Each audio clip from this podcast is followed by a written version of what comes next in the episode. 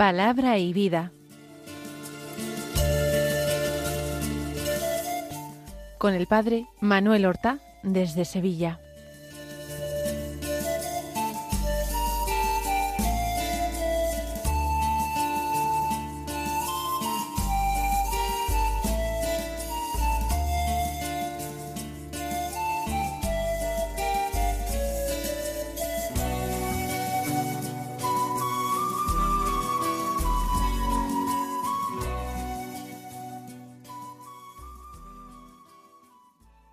En el nombre del Padre y del Hijo y del Espíritu Santo. Amén. Alabados sean Jesús y María. Muy buenos días, queridos amigos, oyentes de Radio María y seguidores del programa Palabra y Vida. Hoy es el lunes de la tercera semana del tiempo ordinario. Este lunes es 22 de enero ya llevamos tres semanas vividas de este nuevo año. Vamos poniendo en práctica los propósitos de enmienda que nosotros formulábamos o concebíamos al comenzar el nuevo año civil? ¿Estamos haciendo algo? ¿Nos estamos tomando más en serio nuestra vida espiritual? ¿Estamos tratando de progresar por este camino de Evangelio, que es lucha y tarea de cada día? Hoy tenemos un buen modelo, un buen ejemplo, el ejemplo de San Vicente mártir, un santo que vivió durante el siglo tercero, finales del siglo tercero, principios del siglo cuarto murió era diácono de la iglesia de Zaragoza y sufrió un martirio particularmente cruel, espantoso, en Valencia durante la persecución de Diocleciano, del que ya hemos hablado mucho precisamente a partir de las memorias de mártires del imperio romano, ya que esta persecución tardía finales del siglo III, comienzos del siglo IV, fue la que ocasionó más víctimas, más mártires.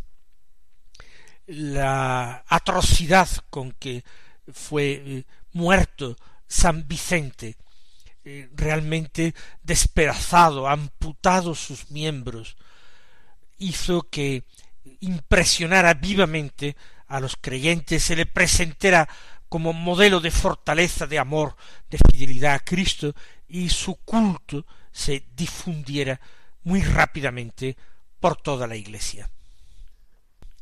Pero vamos nosotros a continuar con nuestra meditación de la palabra de Dios, concretamente del Evangelio de San Marcos, que es el que se proclama en la misa de cada día. Estamos en el capítulo tercero del que tomamos los versículos veintidós al treinta, que dicen así En aquel tiempo los escribas que habían bajado de Jerusalén decían tiene dentro a Belcebú y expulsa a los demonios con el poder del jefe de los demonios. Él los invitó a acercarse y les hablaba en parábolas. ¿Cómo va a echar Satanás a Satanás? Un reino dividido internamente no puede subsistir. Una familia dividida no puede subsistir. Si Satanás se revela contra sí mismo para hacerse la guerra, no puede subsistir, está perdido. Nadie puede meterse en casa de un hombre forzudo para arramblar con su ajuar, si primero no lo ata. Entonces podrá arramblar con la casa. En verdad os digo, todo se les podrá perdonar a los hombres, los pecados y cualquier blasfemia que digan. Pero el que blasfeme contra el Espíritu Santo no tendrá perdón jamás. Cargará con su pecado para siempre. Se refería a los que decían que tenía dentro un espíritu inmundo. Comienza el texto con la información de que los escribas que han bajado de Jerusalén están comentando algo entre ellos. Los escribas son los doctores de la ley. Recordemos que esta figura de doctores de la ley o escribas ha surgido en Israel en tiempos del destierro en Babilonia, de la llamada cautividad babilónica. Antes, en tiempos de la monarquía, en tiempos de los jueces, no existían rabinos, no existían doctores de la ley. Es cuando Israel va al destierro, cuando pierde el templo de Jerusalén, cuando pierde los sacerdotes y los sacrificios que ellos ofrecían en el templo, cuando se agarran a esa verdadera, grandiosa construcción espiritual que es la palabra de Dios, que es la ley, que es la Torá. Y entonces hace falta que existan hombres que sirvan la Torá como en otro tiempo había hombres que servían en el templo. En el templo se servía a Dios ofreciendo los sacrificios, las víctimas expiatorias. Cuando no hay templo son precisos los escribas que estudien a fondo la ley, que la interpreten, la comenten, la enseñen al pueblo, alimentando de esta manera la esperanza del pueblo de volver un día a Jerusalén, alimentando la fe del pueblo para que no se pervirtiera con prácticas idolátricas, sino que se mantuviera la fe pura en Yahvé, el Dios de Israel. Así nacen los doctores de la ley. Al principio son particulares que se empeñan en leer y releer la ley, personas piadosas que ejerciendo su propia profesión y viviendo en tierra extraña, cultivan la lectura de la palabra de Dios y, como digo, su aplicación a las distintas circunstancias, interpretándola cuando fuera necesaria. Estos escribas seguían existiendo en tiempos de Jesús, aunque en tiempos de Jesús el templo ya se había reconstruido y se había vuelto a reinstaurar el sacerdocio levítico. Había templo, había sacerdotes, había sacrificios, pero había también doctores de la ley, porque esta figura ya no desaparecería nunca más. Los escribas, dice, habían bajado de Jerusalén. Nosotros, o muchos, en España de una forma impropia, dicen, cuando se refieren a viajar hacia el sur, dicen bajar. Aquí Jerusalén está al sur, y el evangelista dice que bajan de Jerusalén aunque van hacia el norte, porque Galilea está al norte del país, y Judea y Jerusalén, su capital, están en el sur. Lo que ocurre es que habla propiamente San Marcos, porque Jerusalén está a muchos metros sobre el nivel del mar. Y entonces siempre que se viaja desde Jerusalén a cualquier otra parte del país, siempre se baja las canciones de los peregrinos que iban a Jerusalén eran canciones de subida, porque siempre eran caminos de subida los que iban a Jerusalén. ¿Qué comentan estos escribas que han viajado desde Jerusalén al norte, han bajado desde Jerusalén hasta Galilea? ¿Qué dicen entre sí? Tiene dentro a Belcebú y expulsa a los demonios con el poder del jefe de los demonios. Están expresando un juicio negativo, absolutamente descalificador en relación con Jesús. porque en Jesús ya hay mucha gente que ha empezado a creer, al menos a creer que es un hombre de Dios, un verdadero profeta, un elegido. Algunos llegan a insinuar que quizás sea el Mesías de Dios, o bien alguno de los antiguos profetas que hubiera vuelto a la vida, porque esos milagros que Jesús realiza no los hace ningún maestro de la ley, ningún eh, hombre eh, dedicado al culto divino en Israel. Pero los escribas, después de un tiempo de desconcierto, tienen que responder a las preguntas que les dirige la gente del pueblo. ¿Qué opinan ustedes, los escribas, los escribas fariseos? ¿Qué opinan de Jesús? ¿Es un hombre de Dios? ¿Los milagros que realiza? ¿Los exorcismos que practica? ¿La enseñanza que imparte a todo el mundo? ¿Es algo de Dios que merece ser creído? Y ellos tienen que tomar una decisión, porque al comienzo dirían que lo estaban estudiando, pero esa actitud de decir lo estamos estudiando no se podía mantener indefinidamente.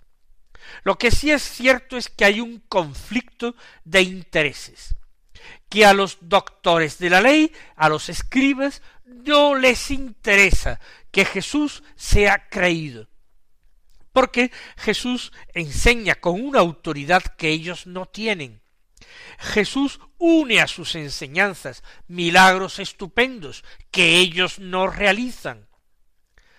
Por tanto, Jesús les dejaría a ellos propiamente sin discípulos, sin prestigio ni relieve social.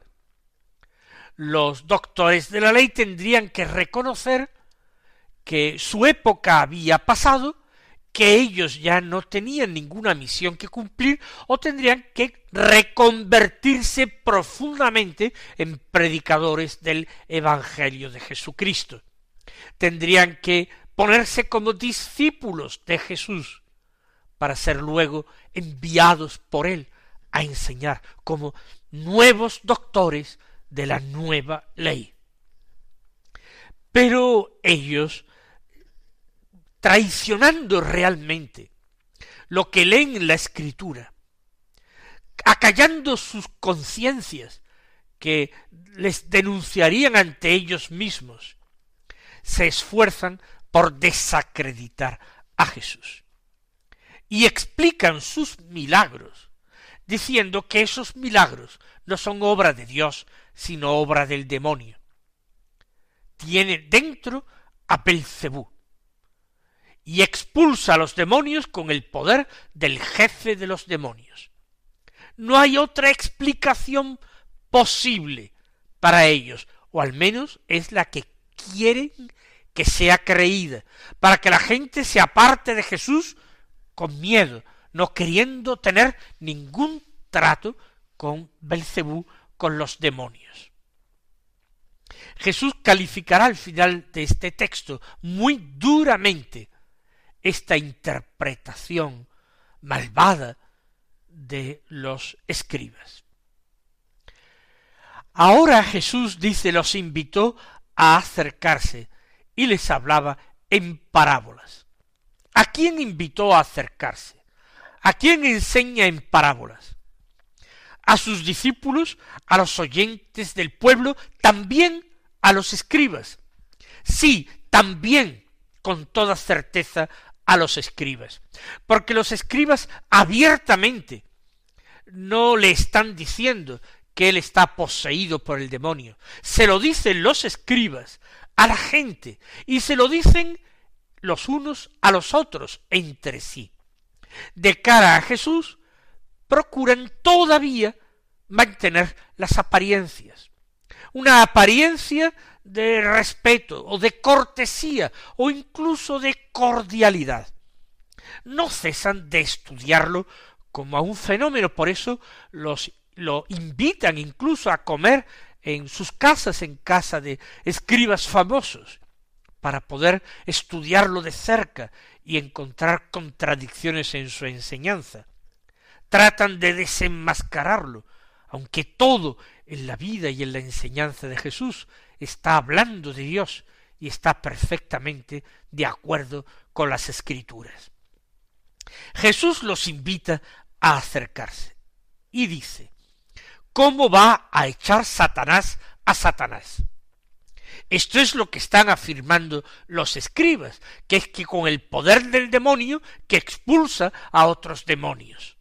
¿Cómo va a poder echar Satanás a Satanás? ¿Se podrá echar a sí mismo? ¿Podrá echar a los suyos, a sus ayudantes? Un reino dividido internamente no puede subsistir. Si Satanás se revela contra sí mismo, para hacerse la guerra a sí mismo no puede subsistir, está perdido. Sería enormemente positivo, pero no es verdad. La acción diabólica todavía tiene tiempo concedido por Dios para desarrollarse. Los demonios tienen todavía permisión de Dios para tentar a los hombres si Satanás se rebelase contra sí mismo, se hiciera a sí mismo la guerra, se echara a sí mismo de los hombres, ¿qué sentido tendría todo? No habría ya más endemoniados, no habría siquiera pecado si Satanás decide no tentar a los hombres. Y Jesús pone una comparación.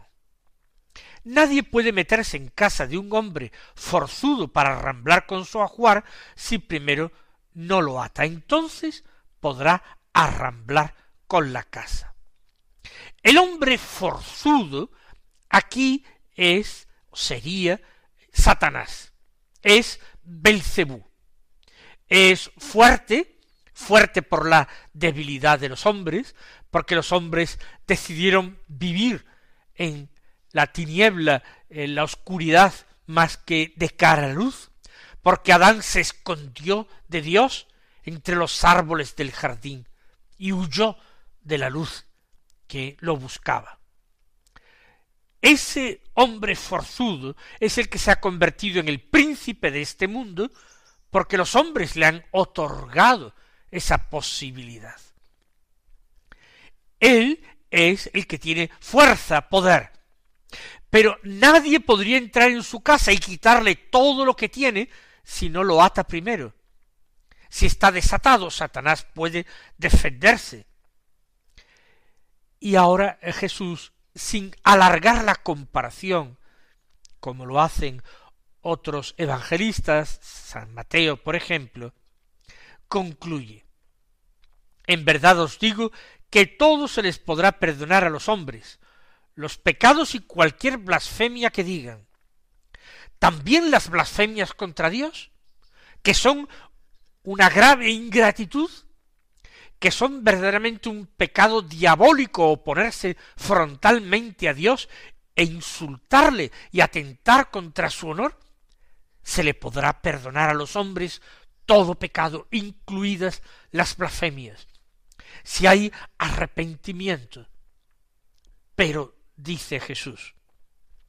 El que blasfeme contra el Espíritu Santo no tendrá perdón jamás.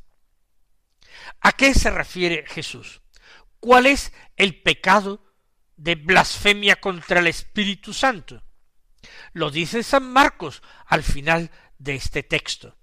Se refería, dice San Marcos, a los que decían que tenía dentro un espíritu inmundo por tanto a esos escribas bajados de Jerusalén que afirmaban que expulsaba a los demonios con el poder del jefe de los demonios.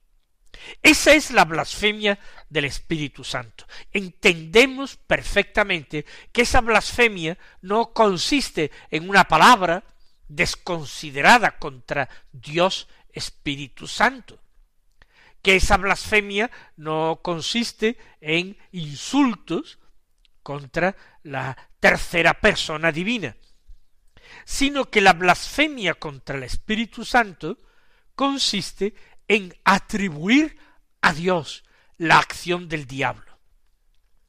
Nosotros sabemos, porque nos lo revela la escritura por medio del apóstol San Juan en su primera epístola, y tantos y tantos otros lugares de la escritura, que Dios es amor. Sin embargo, Satanás es la cerrazón total, absoluta y completa al amor. Satanás respira odio y envidia. Satanás respira muerte y destrucción. Él odia, odia profundamente, con todo su ser, odia a Dios, que le ha dado la vida, que lo ha creado como criatura angélica, lo odia a cambio de tanto amor. Y odia a la criatura más amada de Dios, que es el ser humano. Satanás, que es criatura angélica, envidioso del destino de la criatura humana, la odia y trata de perderla. Y esto está en el origen del primer pecado cometido en el paraíso, la envidia y el odio de Satanás. Y por el pecado y por la muerte él se ha ido enseñoreando del mundo. Y hasta toda la creación, incluso la creación que no es eh, racional, todas las criaturas no racionales, en cuanto que han sido creadas por Dios, que son su obra llena de belleza, sabiduría y bondad, también son odiadas por Él, que pretende destruirlas, para perjudicar al hombre, para perjudicar de alguna manera a Dios. La anticreación de Satanás, que es la destrucción del mundo y del hombre. Pues bien, atribuir a Dios todo esto que hace Satanás, que es justamente lo contrario que hace Dios. Pensar esto es el mayor disparate, la mayor locura y la mayor ofensa de Dios. Esa es la blasfemia contra el Espíritu Santo. Llamar luz a las tinieblas, llamar bondad a la maldad y viceversa. Llamar a la bondad y a la luz de Dios tinieblas y maldad. Blasfemia contra el Espíritu Santo. No tendrá perdón jamás, porque el perdón solamente se puede obtener acudiendo a la infinita misericordia, acudiendo a la infinita bondad de Dios. Y si uno va a buscar eso en la maldad de Satanás, de Belcebú, evidentemente no lo va a encontrar. Con lo cual uno se está cerrando totalmente a la salvación, se está cerrando a aquel que es el único que podría salvarle. Se está cerrando a Cristo, que es el Salvador de los hombres, por deseo y voluntad de Dios cargará, dice Jesús, con su pecado para siempre. Y se refería a los que decían que tenía dentro un espíritu inmundo. Mis queridos hermanos, que el Señor os colme de sus bendiciones y hasta mañana si Dios quiere.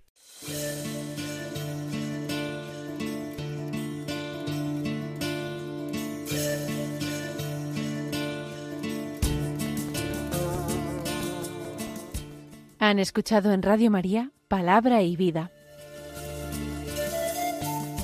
un programa que dirige el Padre Manuel Horta.